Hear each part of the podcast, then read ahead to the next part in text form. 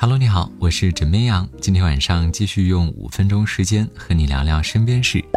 现如今，随着手机下单叮咚一声响，几公里之外的餐厅后厨就会开始忙碌起来，快速盛装、密封、打包，跟随外卖小哥穿越城市街道。几十分钟之后呢，美食就会抵达到你的手上了。根据相关机构近期发布的数据显示，中国的外卖用户已经超过了三亿人，外卖小哥呢也成了我们生活中最熟悉的陌生人。可是，你有没有想过，在日益便捷的生活中，你吃出了多少外卖垃圾呢？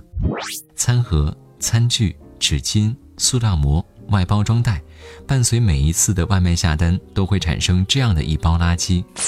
根据数据显示，截至二零一八年，整个外卖市场已经突破了两千四百亿元。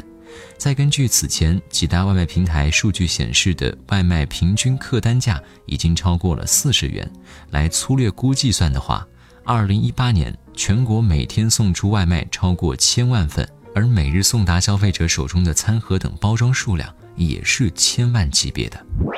曾经，北京某环保科技公司呢做过一个实验统计。就是每份外卖中至少有三个一次性的塑料餐盒。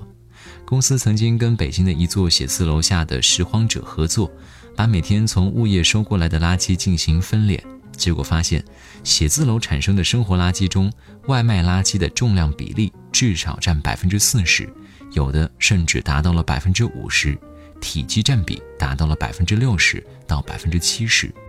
怎么样想说？现如今的工作节奏真的是越来越快了，好好吃饭的时间呢也变得越来越少，所以外卖也成了不少人的必须，同时也是无奈的选择。